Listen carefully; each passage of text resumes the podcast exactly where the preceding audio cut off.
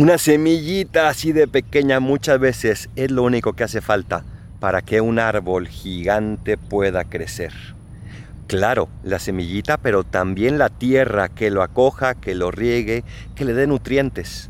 Dios ya sembró la semilla en tu corazón, pero este reino tiene que dar fruto acogiéndolo, dándole nutrientes, cuidándolo, todos los días dándole lo que necesita, porque tu corazón necesita de tu amor, de tu entrega, de tu cuidado, de la oración, de la compañía de Dios, de la compañía de los demás, del apostolado.